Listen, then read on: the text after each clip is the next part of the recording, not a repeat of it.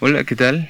Bienvenidos a este primer programa de Historias Extrañas, un podcast de entretenimiento donde encontrarás los relatos más extraños y algunas historias de autores mexicanos del género de terror y fantasía.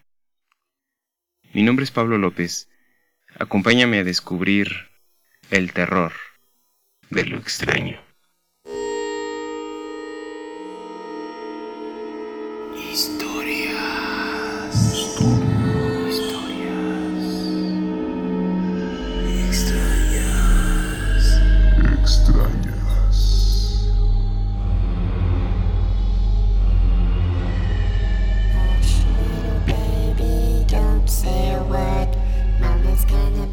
Historias extrañas.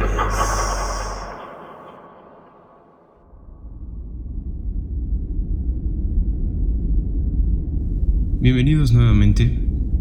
Hoy hablaremos acerca de los vecinos extraños.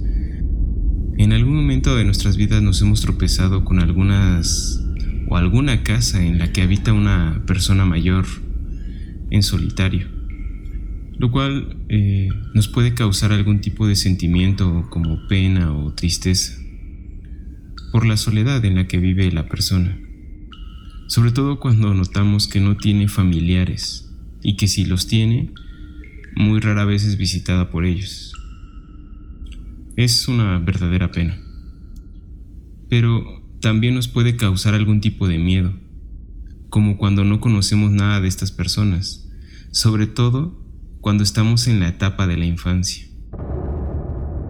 ¿Recuerdan ustedes cuántas veces contábamos con nuestros pequeños amigos las historias que se iban creando alrededor de esta persona?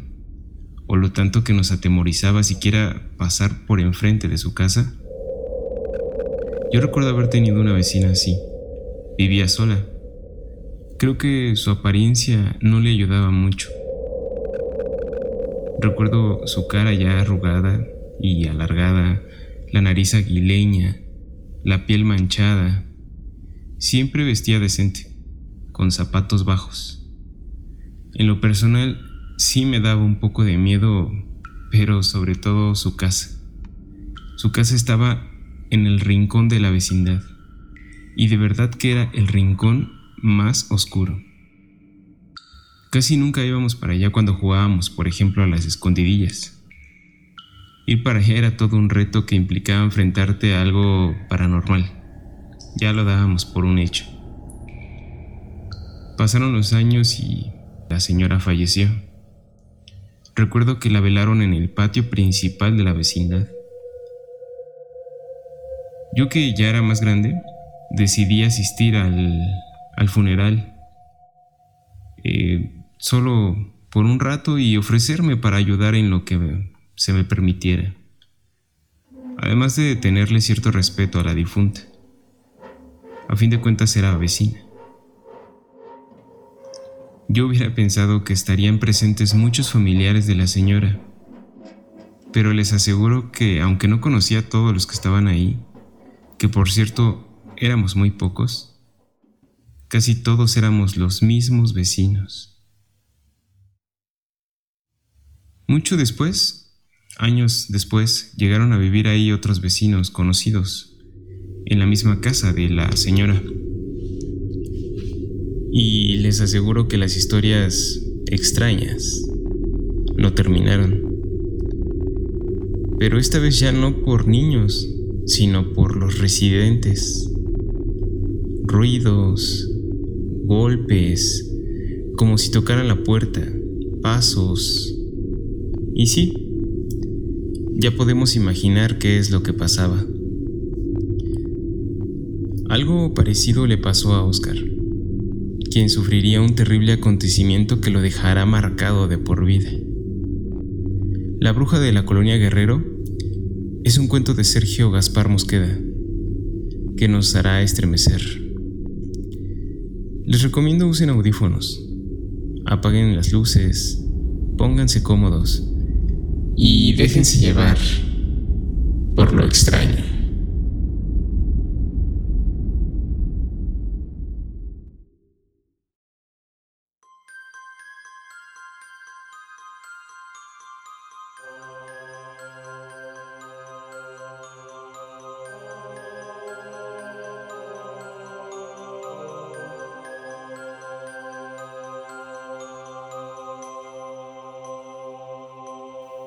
En una casa muy vieja en la colonia Guerrero, donde hoy están las oficinas de un banco, vivió hace algún tiempo una anciana de terrible aspecto y muy mal carácter. Los niños rara vez jugaban a la pelota en sus cercanías, pues cuando ésta caía en el patio de esa casa, podían darla por perdida. La anciana, que odiaba las risas de los niños, entreabría la puerta para echarles una furiosa mirada y los corría a puras groserías. Seguramente es una bruja, decían quienes habían visto algunas noches un resplandor en las ventanas, como si un intenso fuego consumiera el interior de la casa. Un día, la mujer dejó de aparecer cuando los niños hacían mucho ruido cerca de la casa de la bruja como ya la llamaban todos. Ni siquiera salía cuando algún chiquillo se le iba la pelota al patio de la vieja casa. Poco después se supo que la anciana había muerto. La encontraron sin vida el día que un par de vecinas que pasaban por el lugar percibieron un olor muy feo, como de animal muerto. Tocaron a la puerta y al no recibir respuesta, llamaron a la policía. Los policías la encontraron sobre su cama. El lugar se llenó pronto de curiosos, quienes nunca podrían olvidar los ojos muy abiertos de la mujer. Parecía mirarlos con odio. Poco tiempo después, algunos niños parecían haber olvidado a la anciana aquella ya se atrevían a jugar fútbol usando el zaguán como portería. Llevados por el entusiasmo del juego, se habían olvidado de las advertencias de sus padres de que no se acercaran a aquel sitio, donde por las noches se escuchaban ruidos extraños. Oscar, uno de los muchachos, en la euforia del juego, Pateó la pelota con demasiada fuerza y la voló justo al patio de la casa embrujada. La barda de la casona era tan alta que resultaba difícil trepar en ella. Pero el osado Oscar lo consiguió aprovechando las ramas de un viejo árbol. Aunque sentía miedo al recordar todo lo que se decía de la vieja que allí vivía, se armó de valor para ir por la pelota. Saltó hacia el interior y cerca de la corroída puerta principal de la casa, ya en tinieblas, vio su pelota.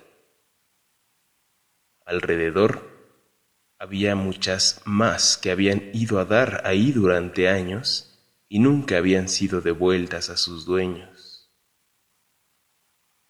Avanzó lentamente, temeroso de encontrarse frente a frente con el fantasma de la anciana. Al agacharse para tomar la pelota, notó que la puerta metálica estaba entreabierta. Lleno de curiosidad, comenzó a empujarla lentamente. Entonces sintió que un aire helado le golpeaba la cara. Dio un paso preguntándose si de verdad no había nadie ahí, pues hubiera jurado que había escuchado que alguien respiraba cerca de él. Alcanzó a distinguir una gran cama al fondo y a alguien acostado en ella. Le dieron ganas de salir corriendo en cuanto vio que ese alguien parecía moverse, pero logró sobreponerse al espanto. Ah, ah, ¿Hay alguien ahí? Preguntó. Los ronquidos que escuchó como respuesta lo hicieron saltar de miedo. Mientras más se acercaba al lecho, más intenso era el frío. De pronto, las cobijas cayeron al suelo y la anciana se sentó sobre la cama, mirándolo muy fijamente con unos ojos endemoniados.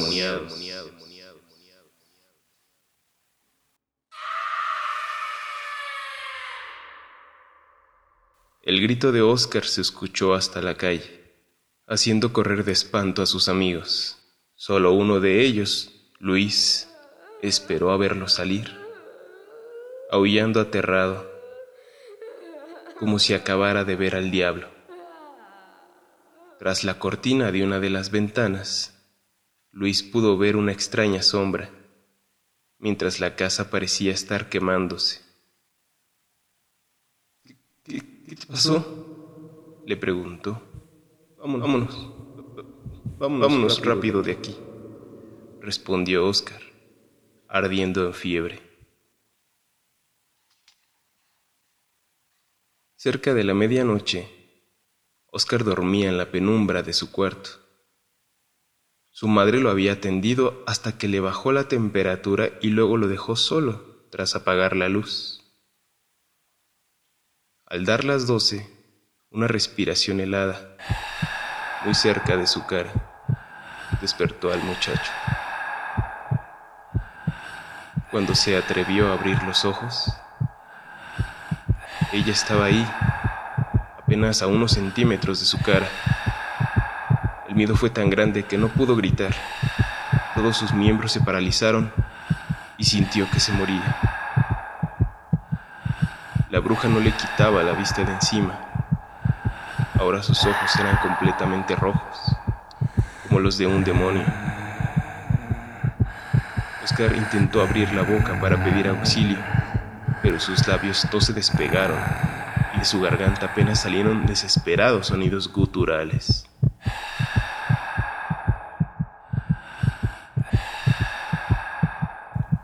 Entonces despertó.